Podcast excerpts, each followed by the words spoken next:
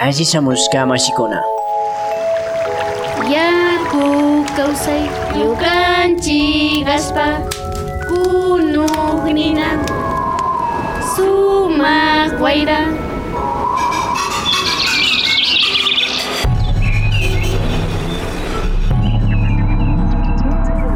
Minga por la Pachamama, una ventanita entre el campo y la ciudad.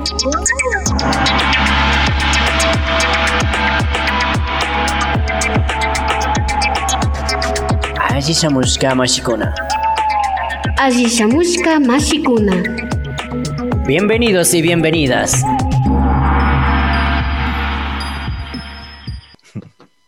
Muy buenos días, amigos, amigas de la Minga por la Pachamama. Un gusto acompañarles el día de hoy. Buenos días, Marce.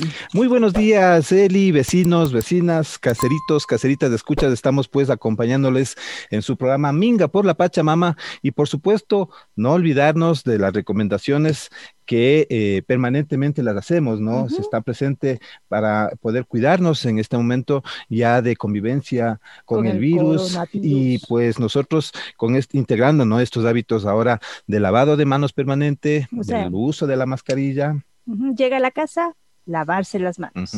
Antes de comer, lavarse las manos. Si está en la calle, el llevar el alcohol para poder ponerse el alcohol en las manos. Ya.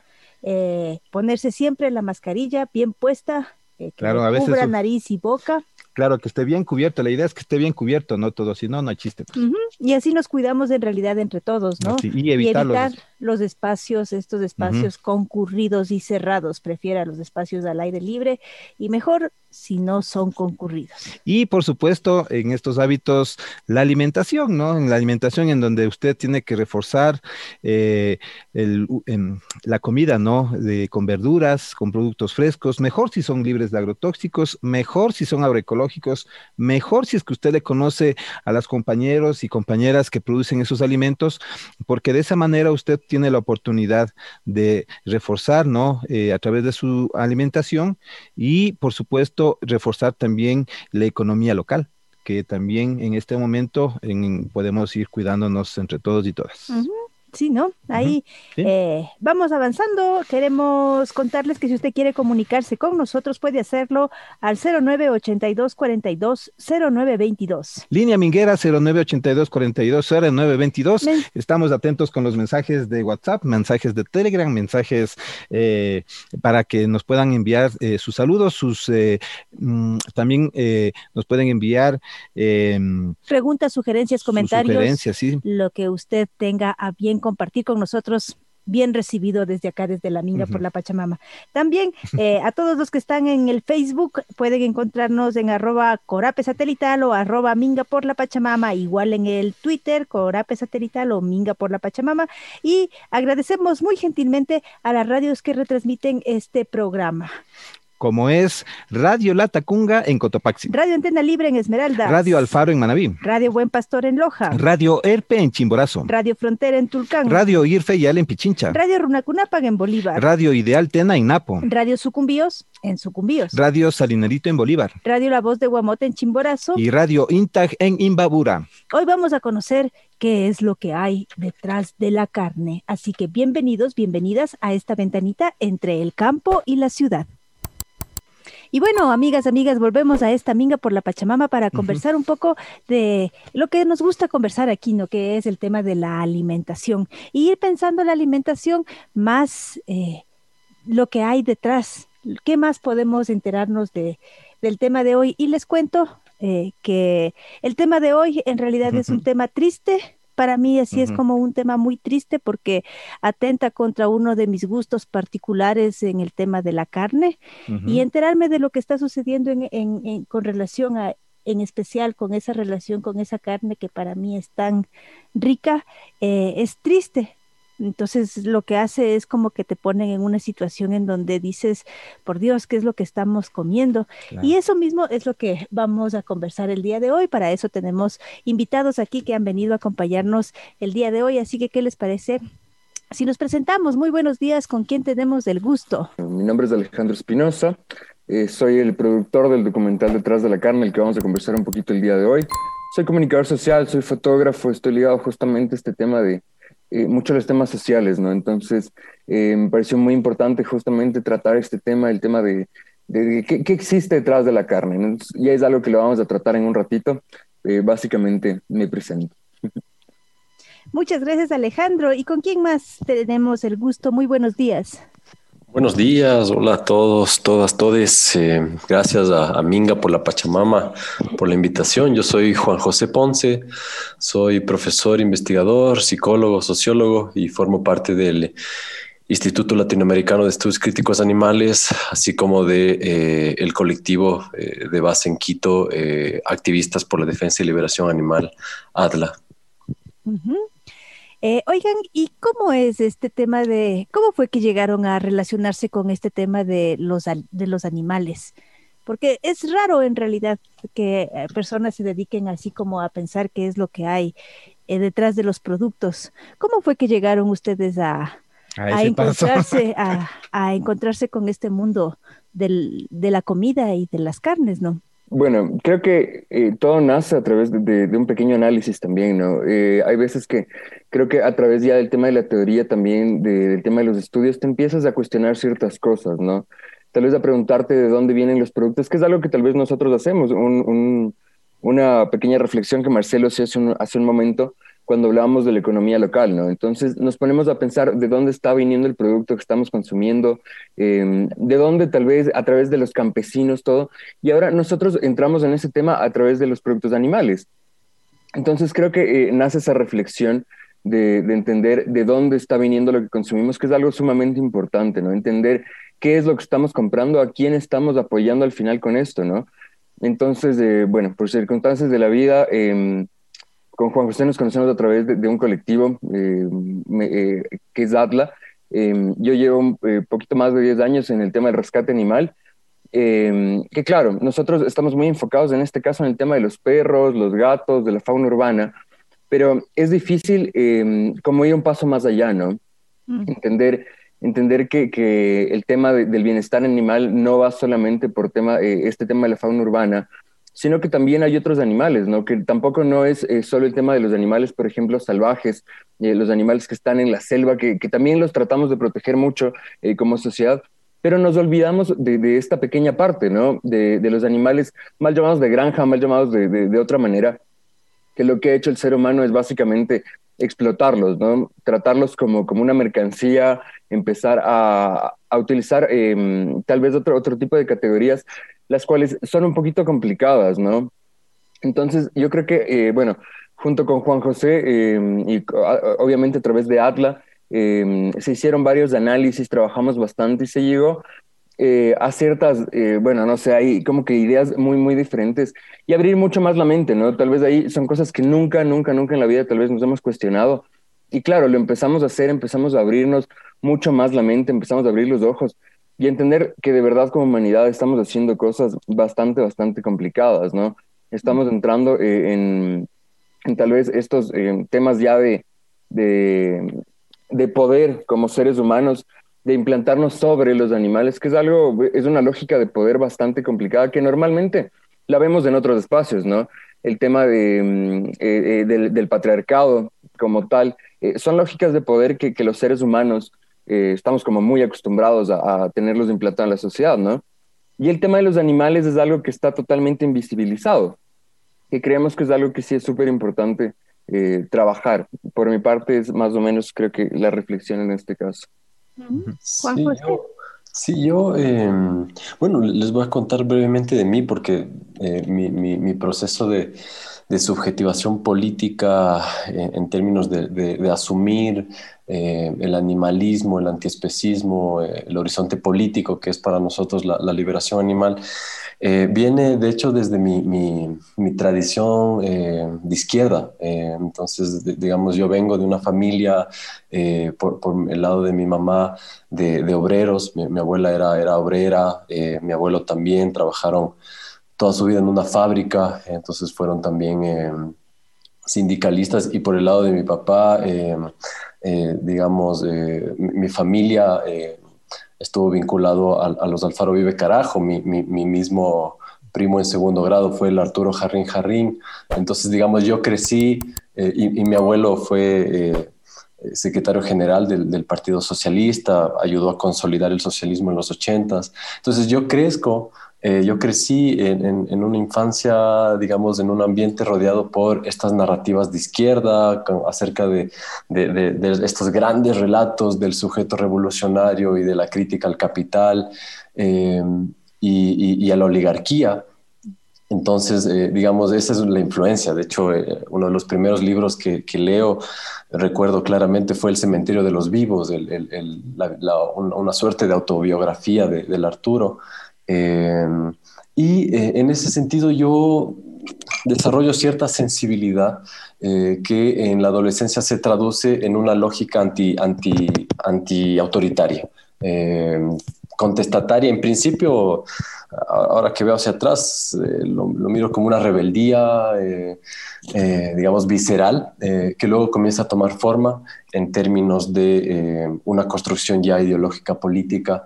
Y, las primeras observaciones que, me interpelan muy, muy en el, en el, corazón, más allá de, luego la, reflexión teórica que devino de aquello, era por un lado ver a los perros en, la calle, eso me, desgarraba, me, parecía injusto, me dolía, me, dolía su dolor, eh, me dolía sus miradas y eh, el tema de, los, de las corridas de toros. Entonces, digamos, desde allí es que comienzo a vincularme y, luego eso, junto con la crítica a la autoridad, que ya comienza a perfilarse en, la universidad, eh, ya con una postura abiertamente anarquista, me permite problematizar más aún lo que conozco después, que, podríamos hablar de aquello, sobre cómo fue para mí el darme cuenta y creo que eso es lo que, lo que intenta hacer el, Juan con, con, el documental Detrás de la Carne, porque yo, digamos, venía de una crítica eh, anticapitalista, antiestado, antiautoridad, y, estaba reproduciendo una de las lógicas de dominación más atroces de, de, de, la modernidad colonialidad y del sistema capitalista. Entonces, eh, un poco por ahí fue mi, mi inicio. Entonces, ustedes en realidad comienzan a pensar este, este tema de cómo se relaciona los seres humanos con seres no humanos y en ese sentido con los animales. Eh, ¿Cómo le ven ustedes? Porque, ¿cómo ven ustedes que, nos relacionamos? ¿Cómo, ¿Cómo le están viendo? No sé, eh, Alejandro, ¿cómo miras tú esa relación entre el ser humano con los animales? Bueno, hablar, creo que esta relación de los animales no humanos y los animales humanos es bastante complicada, ¿no? Creo que en todo momento con todos los animales no humanos hay una lógica, eh, lo que habíamos hablado con una lógica de poderes. aun cuando lo hacemos con, con, con, por ejemplo, los perros, los gatos que normalmente son con quienes convivimos, lo hacemos a través de una lógica de poder, ¿no? Nosotros, eh, el amo, el amo que es quien quien cuida del, perro, del gato, lo, reproducimos de esa manera, ¿no? Como les decía de otra forma, em, por ejemplo, en el tema de los animales salvajes, que muchas veces eh, tratamos este tema de la conservación y que, que este animal se va a extinguir, entonces hay que cuidarlo, porque si no, el ser humano no va a ser quien puede disfrutar de, poder ver ese animal, que no, no debería ser de esa manera, ¿no? Más bien deberíamos entender que el animal eh, que vive en la selva, por su, simplemente por su su, categoría de animal humano debe ser respetado, sea o no para gusto del ser humano. Y de otra manera, bueno, lo que se ve muchísimo más fuerte ya es en el tema de animales, como los hemos mal llamado de granja, ¿no? Que ya es, eh, normalmente preguntamos a alguien, eh, y hay mucho este debate, ¿no? Mucho esta lógica cuando nos dicen, bueno, pero es que, eh, no sé, las vacas, los cerdos fueron creados para eso, están hechos para eso, entonces no podemos ir más allá, ¿no? No, no tenemos algo más de ese argumento de que, bueno, ¿por qué los utilizamos de esa manera? Entonces, una relación de poder todo el tiempo, ¿no? El ser humano eh, todo el tiempo imponiéndose sobre los demás animales, algo bastante, bastante complicado. Juan José, eh, ¿cómo entonces eh, llegaron a, mirar, ¿no? En, en, este proceso ya de los animales que están llegando a nuestras mesas, ¿sí? ¿Qué nos dice ahí Juan José? Claro, claro, sí. Bueno, en primer lugar, quisiera decir que eh, una de nuestras conclusiones, y me parece que los apuntes de la, filosofía ética, em, en resumen diría, la ética eh, está por encima del gusto. Entonces, esa sería una, una, primera, un primer presupuesto a través del cual nos, nos manejamos. Es decir, em, esto supone eh, situar a la alimentación como un acto propiamente político. Entonces, eh, lo que está en nuestras mesas eh, dice de dinámicas productivas del capital, dice de la relación campo-ciudad y además desvela, enuncia mm, lógicas, como bien decías, no solo de la modernidad capitalista, sino ampliamente coloniales, o lo que, o lo que Mignolo llamaría la, la, la, y, toda la, Mignolo y compañía, eh, la, colonialidad del saber, yo me atrevería acá a decir la, colonial, colonialidad del, del sabor. Eh, eso por un lado. Y luego a propósito de la, de pregunta de, de Eliana, eh, quisiera responderla de forma muy breve con, con, un libro eh, que les invito a leer o, una charla, porque también Melanie y yo ya dado esta charla en muchas ocasiones. Se llama ¿Por qué amamos a los perros? Nos comemos a los cerdos y nos vestimos con las vacas. Y solo para responder muy brevemente, me parece que nuestra relación con los demás animales es ambivalente, contradictoria, es afectiva en algunos casos, es em, eh, violenta en algunos otros y, en algunos, y en la gran mayoría, como, como decía eh, Marcelo, es eh, o está atravesada por un velo, por un velo de desinformación. Y es en realidad a mí lo que me ha dado esta sensación es que nosotros también somos animales. Eso es también lo que ustedes me están diciendo. El ser humano es un animal. ¿Sí? Sí, sí, claro. un animal político. De, hecho, eh, la, animalidad eh, es para nosotros un lugar político de enunciación, es decir, eh, la modernidad capitalista ha configurado a un, a un sujeto humano eh, por encima de, otros grupos o sectores subalternos. Entonces, eh, digamos, los cuerpos racializados, los cuerpos genderizados, los cuerpos indigenizados y los cuerpos animalizados quedan, por tanto, subordinados y eh, presos a, la, opresión, a la, dominación, a la sujeción de el hombre blanco, burgués, seminal, heterosexual, europeo, moderno. Entonces, lo que quiero decir con ello es que la especie como, como categoría sociológica de análisis, al igual que el género o la etnia, nos permite dar cuenta de cómo no solo eh, se oprime a los animales no humanos en concreto, sino cómo este despliegue de la animalización de los sectores subalternos, eh, estoy hablando mujeres, indígenas, pueblos no modernos o por fuera de la modernidad, eh, diversidad sexogenérica, históricamente han sufrido un proceso de animalización o si se quiere de deshumanización que ha permitido y legitimado la opresión. ¿Cómo es que se llegó entonces ahí en este escenario detrás de la carne? Eh, ¿Cómo llegaron pues a, ese, a ese espacio? A ver, eh, nosotros, eh, un par de, no sé, creo que fue un año atrás, justamente del tema de, empezar a hacer el documental, eh, como colectivo, como Atlas, fuimos invitados a Santo Domingo. Habíamos visto ya, habíamos analizado un poco justamente este tema, porque claro, las comunas H le llevan más de 10 años justamente con esta, esta lucha por sus derechos. y claro, fuimos invitados a este lugar, fuimos invitados a la comuna Peripa, que fue donde, donde, bueno, visibilizamos lo que estaba pasando, donde tal vez lo vivimos, porque no es lo mismo nosotros eh, haberlo realizado tal vez este análisis que vivirlo ese momento, ¿no?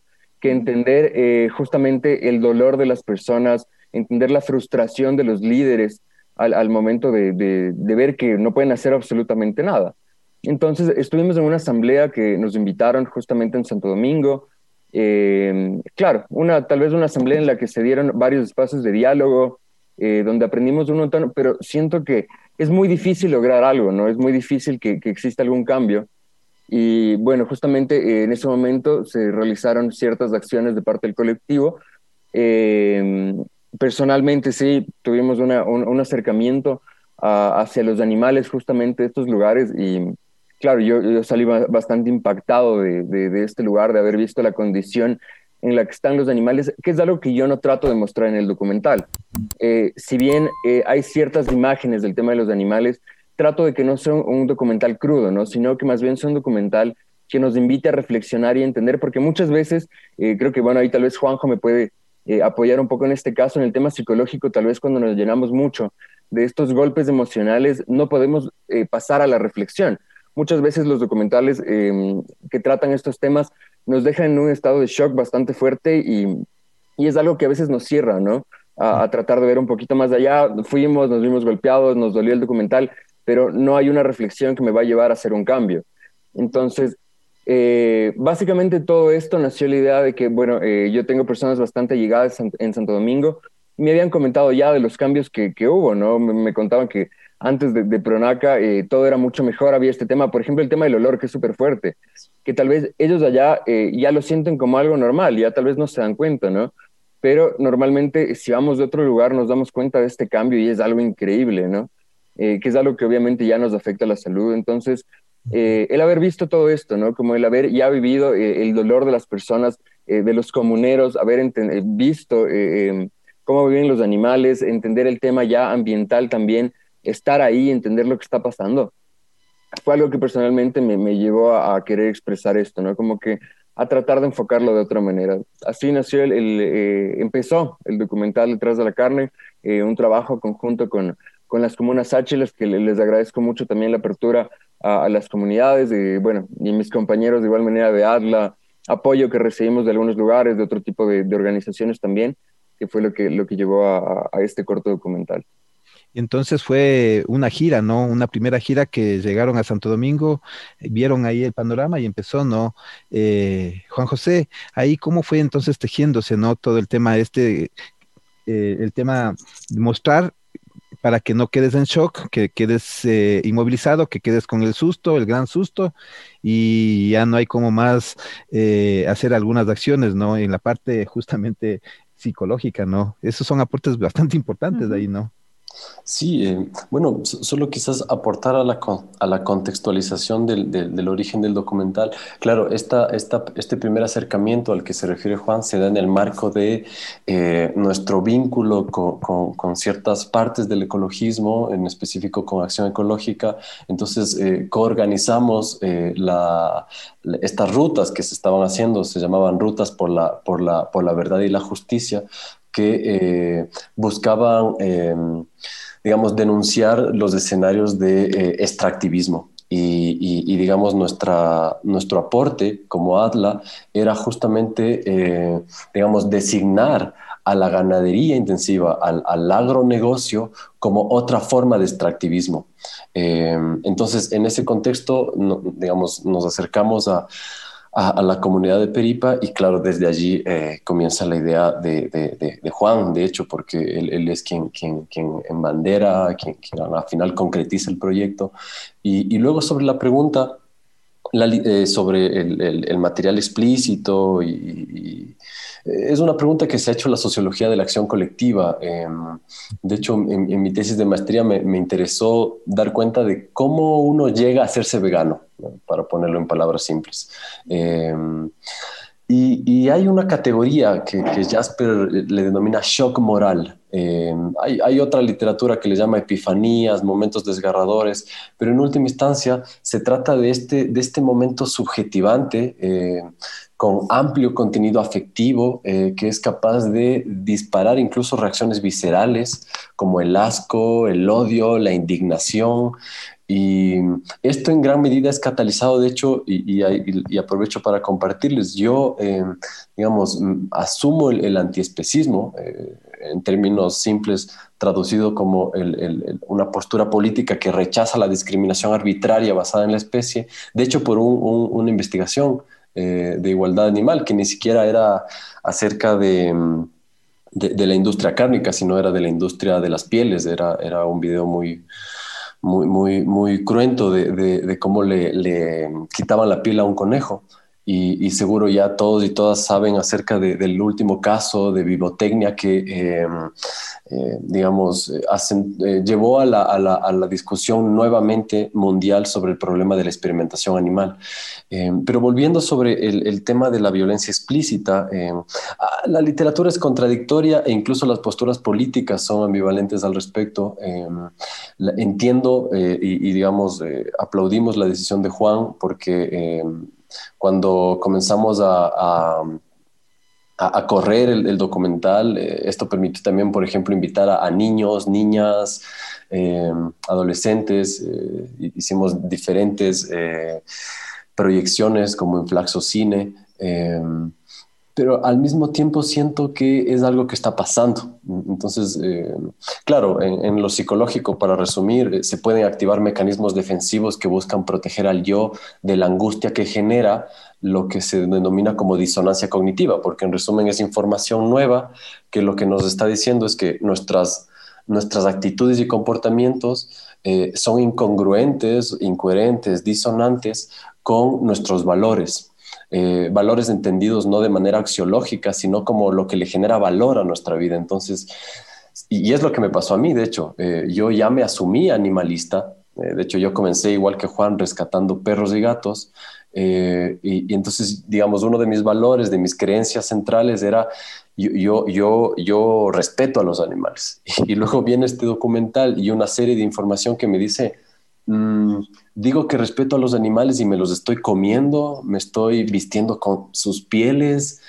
Em, entonces, un poco lo que quiero decir es que em, al fin y al cabo lo que hace estos, estos documentales eh, con, con eh, violencia explícita es interpelar mucho más eh, y generar como una, un conflicto intrapsíquico, un, un conflicto en la mente eh, para ponerlo de forma sencilla, que eh, puede generar defensas. Y la mayoría de estas defensas, de hecho, son la negación, la racionalización, que en resumen lo que hacen es eh, buscar justificaciones que permitan continuar con el estado actual de las cosas, es decir, que siga yo comiendo carne, comiendo animales y que al mismo tiempo siga con eh, mis creencias intactas como defensa de la naturaleza, ecologismo, eh, anticapitalismo. Entonces, un poco lo que hace el yo para lidiar con la angustia que genera la, incoherencia a nivel intrapsíquico es activar estas defensas. y estas defensas, de hecho, se despliegan a través de tres mecanismos principales que es la normalización de la violencia, es decir, argumentos como, pero si el león se come a la cebra, nosotros somos carnívoros, o eh, la, normalización tendría que ver también con elementos eh, de la sociedad, como, pero todo el mundo come carne. la naturalización va más bien en el sentido que acabo de describir, como, pero forma parte del desarrollo, la carne ha formado parte del desarrollo del cerebro, o, pero nuestros ancestros comían animales desde tiempos inmemoriales.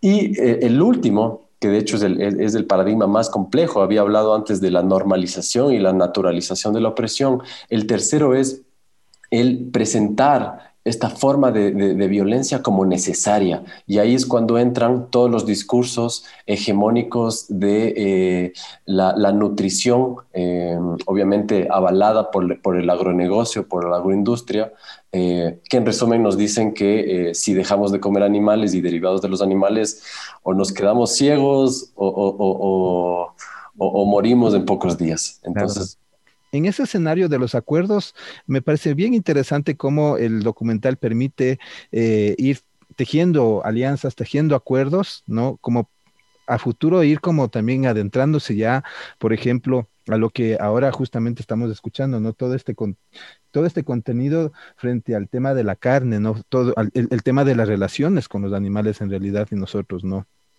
¿Cómo vemos ahí, pues entonces, Alejandro?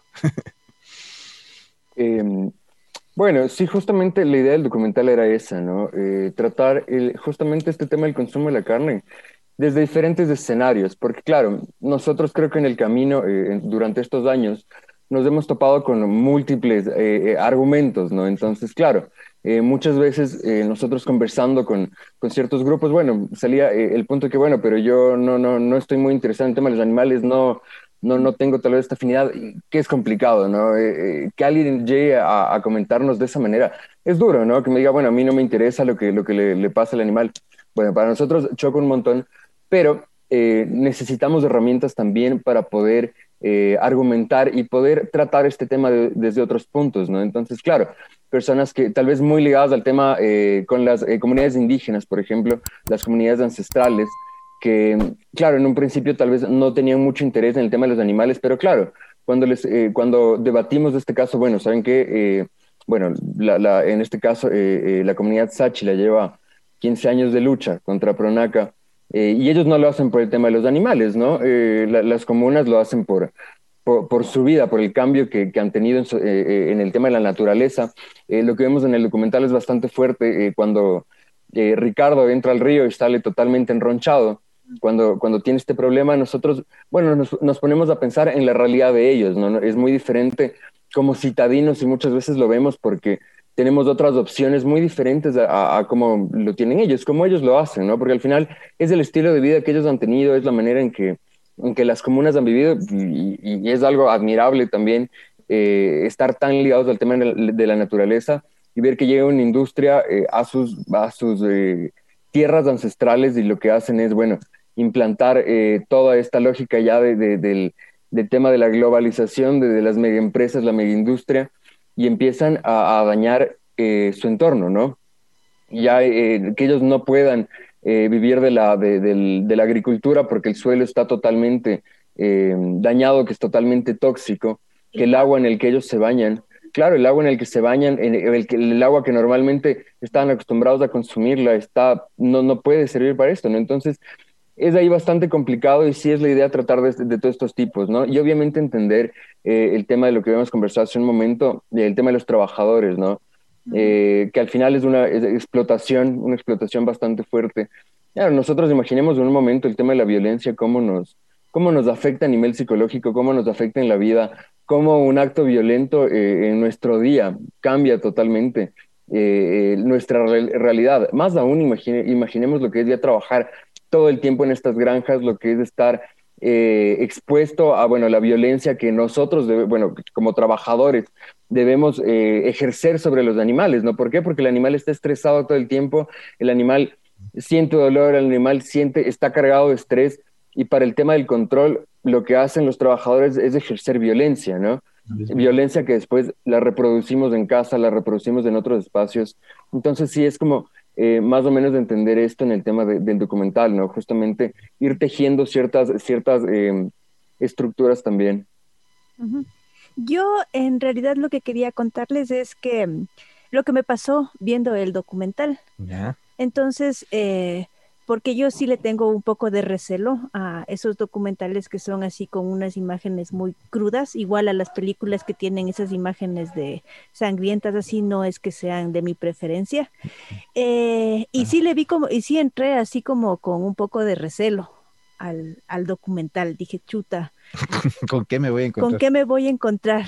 Eh, pero fue muy bonito porque en realidad te muestra unos paisajes que están ahí todavía, eh, sí te provoca ciertas reacciones. Por ejemplo, a mí la, eh, una reacción visceral que me provocó fue justo cuando te dicen estos cerdos están, viven sobre un metro de, eh, excremento y esa carne es la que nos comemos. O, era este tema de que los animales comen su propio excremento y entonces la carne que estamos comiendo es el propio excremento de los animales. Es decir, me hizo así como, oh, por Dios, ¿qué es lo que estoy comiendo? Y, eh, y pagando por eso. Y pagando por eso. Y andábamos nosotros en una búsqueda justamente de eh, buscar unas carnes más felices para comer, en realidad. Claro, que ahí viene la discusión. claro, que ahí viene la discusión. Eh, pero en realidad creo que a mí lo que me motivó después de mirar el documental es, por ejemplo, Pronaca, yo ya no voy a comer. Y les decía, a mí la carne de cerdo es una de las carnes que a mí me parece la más rica del, del mundo, perdón, eh, pero Pronaca, por ejemplo, no. Yo voy a comenzar a buscar unas otras alternativas, en realidad, tratando de esto, ¿no? Que a mí me entristece un poco esto de la ética sobre el gusto. Ese me cuesta mucho, por ejemplo, a mí. Sí, yo, yo solo quisiera agregar en ese sentido, eh, porque al principio hablé de, la, de, lo que denominé la colonialidad del sabor y, quisiera en ese sentido hacer énfasis en, lo que nos puede hermanar, de hecho, nuestra apuesta, porque si bien hay que, digamos, plantear que... Em, voy a referirme a los veganismos, los animalismos, porque sin duda ha habido una configuración eh, blanco-hegemónica, de los animalismos, bien, así como los ecologismos eh, o los conservacionismos blancos, como los feminismos liberales y burgueses, también hay un, hay un desplazamiento de aquello en los animalismos que sería traducido como, eh, digamos, sí, como un lugar de privilegio en última instancia, ¿no? Es decir, como eh, gente pequeño burguesa que cuestiona la relación humano-animal, pero no se está cuestionando, por ejemplo, la la, contradicción fundamental, por ejemplo, capital-trabajo, los problemas relativos al, patriarcado.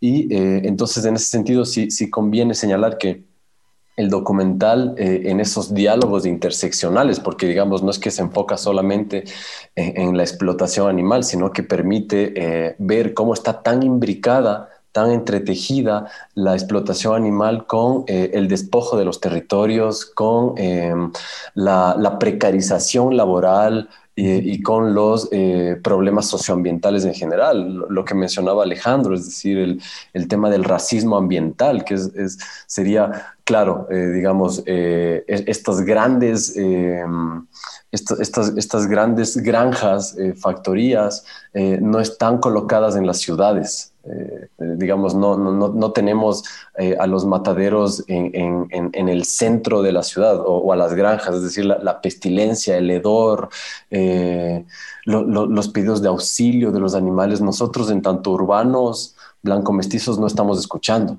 sino que están situados en estos lugares periurbanos, rurales, comunitarios, y es por ello que podemos nosotros situarnos desde lo que hemos denominado veganismos populares eh, que en última instancia tiene el propósito político de articular una perspectiva plebeya, una perspectiva eh, eh, de, izquierdas, voy a llamarle de izquierdas con, con, los problemas que tengo con, con ello, pero más bien diría eh, antiautoritaria, antisistema, que permita eh, extender vínculos, de hecho, en una clave de política de alianzas con otros sectores antiautoritarios, como por ejemplo, y, digamos con el que más nos hemos encontrado es con la lucha y la defensa de los territorios, pero además de la soberanía alimentaria.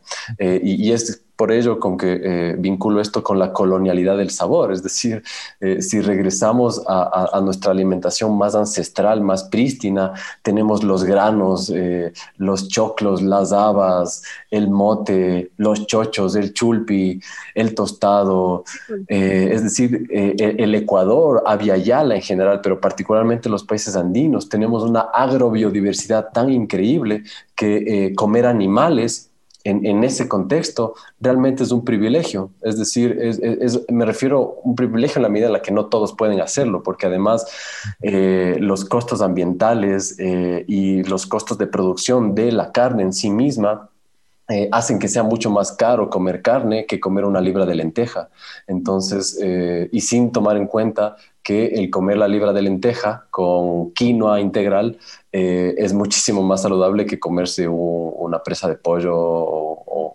entonces, un poco desde ahí también podemos eh, establecer un diálogo eh, entre los diferentes movimientos sociales y de cómo el animalismo, de hecho, es transversal a, a las luchas antiautoritarias. Claro, y además de ese ya es un tema para un siguiente programa. Yo creo que sería bueno invitarles, ¿no? En un siguiente programa en donde podemos irnos enfocando ya básicamente en esta dieta, ¿no? Y en esta diversidad, ¿no? Cuando se habla del maíz, en realidad podemos decir son los maíces, ¿no? Por la diversidad, no es un maíz, ¿no? Sino son varios maíces, que no sabemos ubicarles. Pero en todo caso, eso sería y podemos irlo conversando, ¿no? En el siguiente programa. Y básicamente hoy dándole como pensándole, ¿no? En el documental y pensándole en lo que nosotros como ciudadanía, ¿no? Que a veces les vemos hasta mal a los que se dicen animalistas o les vemos mal a los que dicen vegetarianos o a veces a nosotros, ¿no? Y nosotros empezamos a hablar de alimentos saludables y ah, ya, ya se hicieron y con unos ojos así casi violentos, ¿no? Casi juzgadores. se han hecho vegetarianos, nos dicen solo por estar hablando de que queremos eh, mejorar nuestra dieta, vea. En todo caso, en ese escenario, eh, la contribución del, del, del video, ahí Alejandro, eh, hacia ti, ¿no? Dentro de tu proceso político, ¿no? Porque ya empezamos a hablar de que son apuestas políticas eh, cuando hablamos, ¿no? En este tema de estas relaciones con los animales, eh, lo que estaba lo que está sucediendo en este momento en Santo Domingo y seguramente en muchas otras localidades, ¿no? Eh, nos pueden también enviar mensajes a las personas que están viviendo cosas similares, ¿no? tenemos el link del, del video está ya puesto eh, igual eh, a quienes se pasan solo en el Facebook, pues usted puede ahí ponerle clic y puede ver todo el video, ¿no? Eh, Alejandro.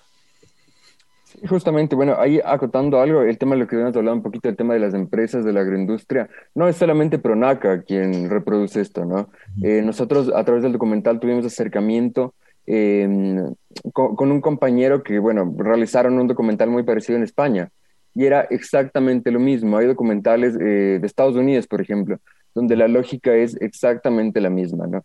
Entonces, por ejemplo, acá el grupo La Favorita eh, maneja otro monopolio con el tema de la carne. Entonces, claro, si muchas veces decimos, tal vez no voy a, consumir por anaca, voy a ir por el grupo La Favorita, es lo mismo, es exactamente la misma lógica que utilizamos, ¿no?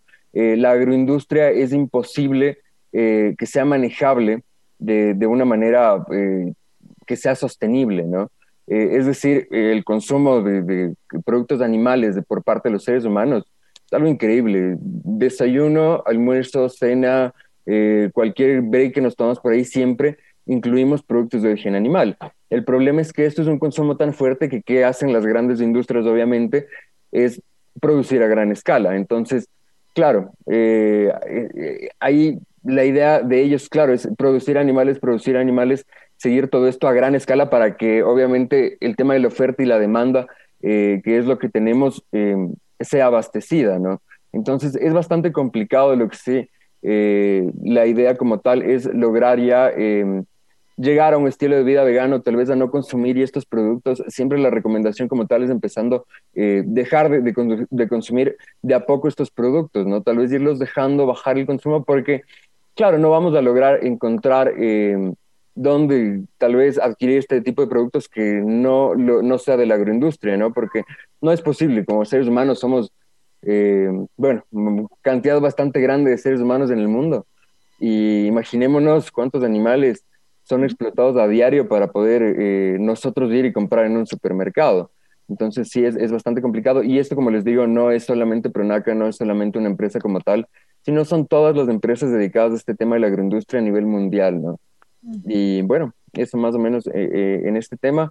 Y claro, la invitación del documental, sí, se los invito a, todas las personas que tengan la posibilidad, que quieran hacerlo, que lo vean, que reflexionen un poco sobre, sobre este tema. Igual, como ADLE, estamos abiertos siempre a, espacios de diálogo, a compartir también las experiencias y también, obviamente, a debatir ideas, ¿no? A debatir siempre eh, desde diferentes espacios en este caso. Yo quería hacer una pregunta en realidad que venía con esa intención desde hace rato eh, y tiene que ver con el coronavirus en realidad. ¿Cómo, eh, porque ustedes hicieron este documental justo antes, ¿no? Del, de la pandemia. Eh, ¿Cómo se puede explicar el coronavirus? ¿Cómo le piensan ustedes desde toda esta pandemia, desde desde esta cuestión de los de pensar las relaciones de los humanos o mejor dicho, pensar las relaciones de los animales con los otros virus y en particular de estos animales seres humanos. ¿Cómo, cómo le están pensando? Sí, sí, esa, es, una, es una, digamos, muy buena pregunta, eh, Eliana, y, siento que eh, la, la el, tema principal en torno al, coronavirus, a la pandemia, eh, gira en torno a lo que denominan eh, enfermedades de origen zoonótico, es decir, aquellas que son transmisibles de, animales eh, no humanos a animales humanos, y, lo pongo así a propósito, a propósito en relación a la, animalidad nuestra. y lo que quiero decir con esto es que la investigación muestra y, quisiera remitirles a, una investigación particular de, unas colegas de Argentina, de hecho parte del Instituto Latinoamericano de Estudios Críticos Animales, eh, se llama Alexandra Navarro y em, se me fue el nombre, de, y, María Marta Andreata, en donde de hecho, eh, y esto está publicado en un, en un, journal, en una revista científica, eh, establecen los vínculos entre el desarrollo de la pandemia y la, los, los, mataderos, la agroindustria en general, dado que eh, la agroindustria, la industria cárnica, es decir, las granjas factoría, de hecho, son los principales eh, caldos de cultivo eh, para el desarrollo de estos, de estos virus o de estas eh, grandes bacterias. Y el caso del coronavirus eh, no es el único, es decir, ya hemos tenido otros casos eh, y de hecho nosotros como ADLA también sacamos un comunicado al inicio de la, de la pandemia en donde realizábamos una breve descripción histórica de cómo el comer animales, de cómo el producir animales bajo la lógica incesante del capital ha producido otros problemas como el síndrome de las vacas locas, como la gripe aviar, como la gripe porcina y en ese contexto eh, el coronavirus eh, está inscrito en esa misma lógica. Entonces, en síntesis, lo que diría es, em, hay, hay, evidencia científica sustantiva que nos permite a nosotros afirmar, ya no solo en una dimensión panfletaria, sino con el rigor de la ciencia, eh, que eh, los mataderos, pero en especial las granjas, factoría, eh, son responsables de estas grandes pandemias y lo han sido históricamente. Y acá solo antes de olvidarme quisiera eh, denunciar además y, tan solo replicar lo que la Alianza por los Derechos Humanos en Ecuador alertaba en el, el 23 de abril del 2021, porque a pesar de, las demandas eh, que ya ha tenido Pronaca por parte de la comunidad y en el contexto de lo que nos decía Eliana, es decir, en el contexto de una pandemia eh, con las dimensiones planetarias que ha tenido de origen sonótico, Pronaca, y, es paradójico porque el proyecto que presenta Pronaca para buscar eh, un préstamo de 50 millones de dólares para expandir sus granjas agroindustriales, un préstamo que se ha solicitado a la Corporación Financiera Internacional, de hecho, el proyecto se llama Pronaca COVID. Y, es paradójico porque se busca expandir a las granjas agroindustriales, cosa que por cierto el correísmo y, en su lógica eh, supuestamente progresista y en su política del cambio de la matriz productiva, lo que hizo de hecho fue consolidar a los grandes eh, eh, sectores agroindustriales del país, es decir, permitió la acumulación del capital. Y decía, es paradójico porque, claro, están pidiendo ahora mismo un préstamo de más de 50 millones de dólares y, el título se llama del proyecto Pronaca COVID. Entonces quería solo sumarme eh, a, esta denuncia que hace la Alianza por los Derechos Humanos en Ecuador y parte de la denuncia, de hecho, es insistir en cómo en el 2009 ya hubo un fallo del Tribunal Constitucional exigiendo eh, que, que, existan reparaciones, pero que además se pueda monitorear permanentemente la actividad productiva de Pronaca, cosa que no se ha hecho y eh, esto ha resultado en eh, que las condiciones precarias, no solo de las comunidades, sino de, de los diferentes ríos, del territorio y principalmente de los animales no humanos, así como de los trabajadores, simplemente se agudicen. Y ahora lo que vemos es que eh, el gran capital eh, del agronegocio está buscando financiamiento del Banco Mundial para seguir eh, em, ganando dinero a costa del sufrimiento de los animales, de la madre tierra, de los trabajadores y de las comunidades indígenas y campesinas. Hay que entender algo sumamente fuerte, ¿no? Estas corporaciones tienen un poder económico súper fuerte. Entonces, hay algo complicado. Tenemos una alianza directa con el Estado. Eh, si nosotros entramos a ver, el Estado ecuatoriano durante todos estos años lo que ha hecho es entregar infinidad de premios por el buen manejo de la, del tema de la agroindustria a Pronaca, al grupo La Favorita, cuando vemos la realidad de lo que está sucediendo, ¿no? Eh, con el tema de, de, los medios de comunicación, obviamente entendemos que el poder que tiene Pronaca, ¿no? Eh, al realizar el documental, muchas veces debatimos con, con Juanjo Em, de obviamente la, eh, el, peligro que es nosotros realizar y hacerlo de forma abierta, ¿no? Por todo el poder que tienen. Entonces, por ejemplo, no sé, hablemos de, medios de comunicación en el tema de la televisión. Eh, es imposible que ellos hablen de esto porque vemos eh, publicidad de ellos en cada uno de, sus comerciales, ¿no? sus programas, muchas veces estos programas de cocina están auspiciados por Pronaca. Entonces, no, estas, estas, em, estos medios de comunicación comunicación como tal no van a, a, mostrar esta realidad, ¿no? ¿no? No van a hacerlo, ¿por qué? Porque al final los que les auspician también son las grandes empresas de la agroindustria, ¿no? Son sus grandes aliados. Eh, el Estado, al hacerse de la vista gorda, ¿no? De tal vez y no haber hecho nada durante todos estos años, eh, es un aliado directamente de, estas empresas, ¿no? El ocultar esto, el no dar em, oído a la, denuncia ciudadana, a la denuncia de las comunas como un pueblo ancestral, lo convierte en un aliado estratégico sumamente fuerte, ¿no?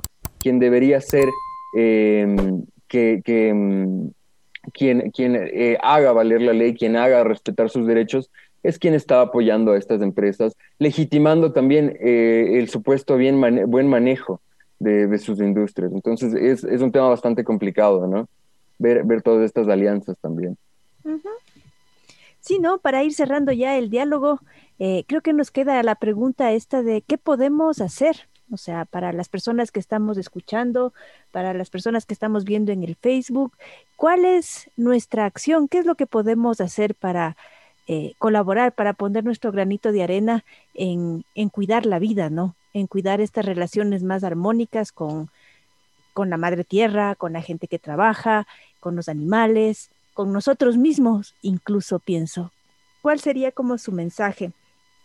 Juan José. yo, yo eh, bueno, en primer lugar diría que, es una invitación a todos y todas, a todos a, informarnos, porque eh, como bien señalaba Marcelo, Juan, eh, al agronegocio, al, gran capital, eh, le interesa tenernos dormidos, enajenados, alienados, y, parte de ello, digamos, es justamente el acaparamiento, por ejemplo, de los medios hegemónicos de información. Entonces, eh, digamos, no es que estas denuncias eh, se, se, transmiten de forma nacional, regional, ni mucho menos global. Entonces, la idea sí sería hacer como un ejercicio, si se quiere, de, de, de contrainformación me parece que, y, sí quiero aplaudir la invitación, eh, porque los, los, medios de comunicación alternativos en, en, esa disputa por, el, por, el, por lo que supone la, comunicación como, como una disputa abiertamente política en torno a interpelar al poder, eh, siento que es, es, es, importante. Entonces, lo, lo, que primero diría es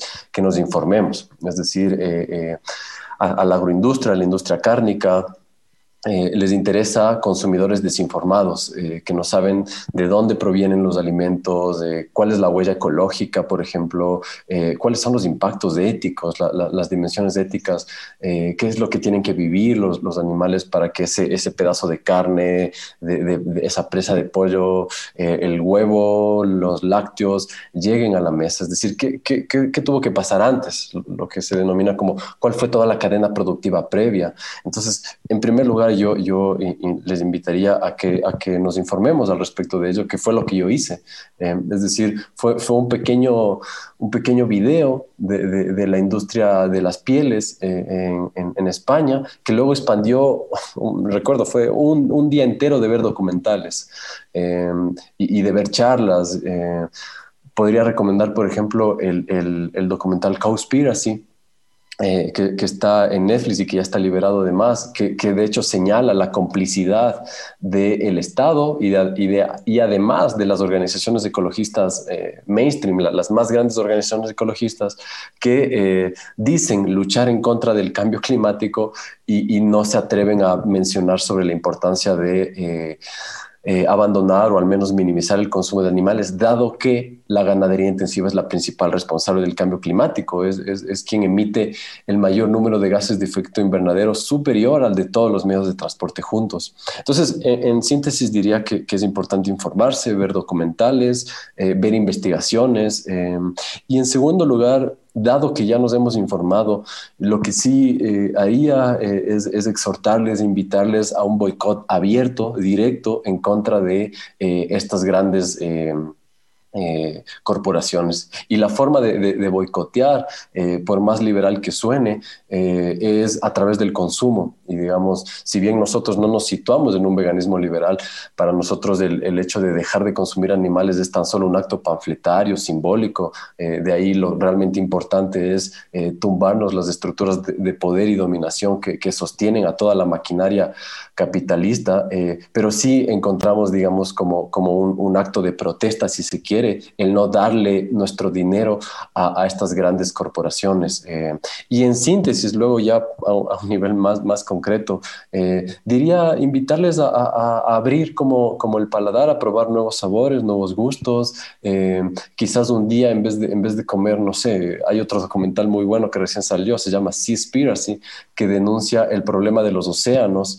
Eh, entonces decía, eh, eh, bueno, y ese es otro tema, la, pesca de arrastre, pero decía, es muy común además cuando comenzamos a, a, dejar de comer animales como, no sé, comer pollo o atún. Y, hay problemas también ahí, y no son menores, de hecho. Pero bueno, también como decíamos, y de hecho desde la psicología, la lógica del todo o nada es perjudicial y en ningún momento, digamos, nos situamos allí, sino retomando las palabras de Juan, invitarles a, probar, como eh, hay estos, estas clásicas campañas de el lunes sin carne, por ejemplo, o, si, si, un almuerzo eh, me animo a hacer una hamburguesa de lenteja, o, en el desayuno en vez de, en vez de los lácteos eh, y los huevos, me como una croqueta de quinoa con chochos y con, y con avena.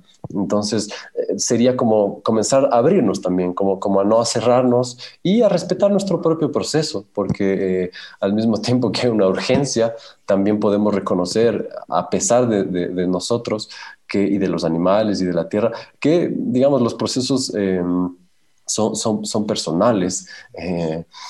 Eh, y, al mismo tiempo enfatizar en, esta premisa de los feminismos que por más que sean personales son políticos. Entonces diría eso y solo para cerrar el nombre del artículo que les comentaba que ya les pasé el link, se llama Pandemia por COVID-19, un punto de partida para pensar las intersecciones entre especismo, medio ambiente y alimentación. Y es un artículo científico que de hecho denuncia en términos mucho más amplios lo que ya eh, hablé acerca de la relación entre la pandemia y la producción y explotación de animales. Muchas gracias, Juan José. Em, Alejandro, cuéntanos, ¿cuál sería tu mensaje? ¿Qué es lo que podemos hacer? Bueno, creo que uno de los mensajes eh, claves siempre es, bueno, que después de todo lo que hemos visto, después de lo que, bueno, si ven el documental, si ven ciertas, eh, conocemos otro material, siempre seguir investigando, siempre eh, seguir nutriéndonos de esto, ¿no? Entonces, yo siempre digo, ustedes vean el documental y, y no me crean exactamente lo que, lo que hemos narrado. Ustedes investiguenlo, busquen por ustedes, den cuenta que, que, no es solamente mi verdad, no, no es solamente lo, que nosotros hemos presentado, sino que es una realidad que está sucediendo y que lo podemos encontrar desde diferentes espacios, ¿no? Y bueno, igual invitarnos siempre a, investigar qué está detrás de lo que estamos consumiendo em, en todo sentido, ¿no? Cada vez que, que aportamos económicamente a alguien, que estamos comprando algo, eh, investigar de dónde está viniendo todo eso que estamos comprando, ¿no? Porque muchas veces tal vez, em, no sé, digamos, nos vamos a hacer compras eh, de frutas, de verduras y vamos al Supermaxi, ¿no? Estamos también apoyando una industria bastante fuerte, estamos apoyando a, grandes cadenas, entonces la invitación es siempre esa, ¿no? A tratar de consumir igual de manera mucho más local, apoyar a las personas también que, que, no manejan una mega industria, ¿no? Sino eh, tratar de otra y cambiar mucho este tema del consumo y conocer siempre qué está detrás, porque es algo que nos va a golpear un montón. Cuando entendemos de dónde está saliendo nuestro alimento, de dónde está saliendo cada cosa que, que adquirimos nosotros, bueno, empezamos a ver un poquito diferente la vida y a querer realizar cambios desde nosotros, ¿no? Entonces la invitación es esa, creo, a siempre ser eh, súper curiosos y siempre eh, no, no perder esta chispa, ¿no? Siempre tratar de, de, ir un poquito más allá de lo que normalmente vemos. Muy bien, pues muchas gracias y siempre el tiempo nos hace falta, pero esperamos eh, igual contar con este diálogo tan importante que eh, estas contribuciones, estos aportes, ¿no? Hemos aprendido bastante, en realidad personalmente, y también si ustedes necesitan eh, difundir y también algún tema en específico que se pueda plantear, pues este espacio siempre a las órdenes, ¿no? Siempre las puertas abiertas. ¿Sí? Muchas gracias chicos por darse este tiempito para la Minga por la Pachamama y compartir, ¿no? El, este, este tema justamente de cómo aprender a no comer eh, animales. Y vamos entonces a ver cómo nos sumamos, ¿no? A este hábito, ¿no? Ya que hemos estado aprendiendo a mejorar hábitos, pues incluir este hábito semanal de ir dejando de consumir productos cárnicos, productos con animales, ¿no? Por lo menos una vez a la semana, que ese es el primer paso para quienes ya hasta sufrimos, ¿no?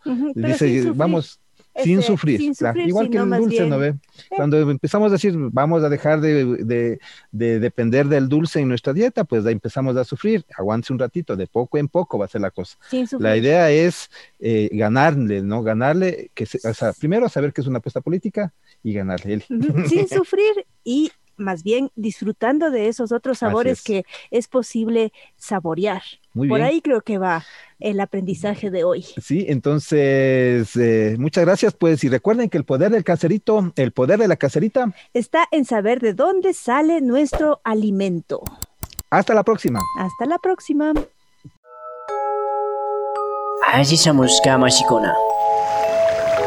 Yaku kausay yukanchik aspa kunugnina sumak wayra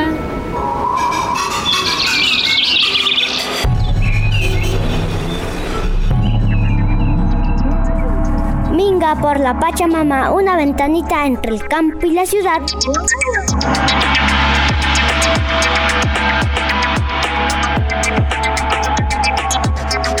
Asishamushka Mashikuna. Asishamushka Mashikuna. Bienvenidos y bienvenidas.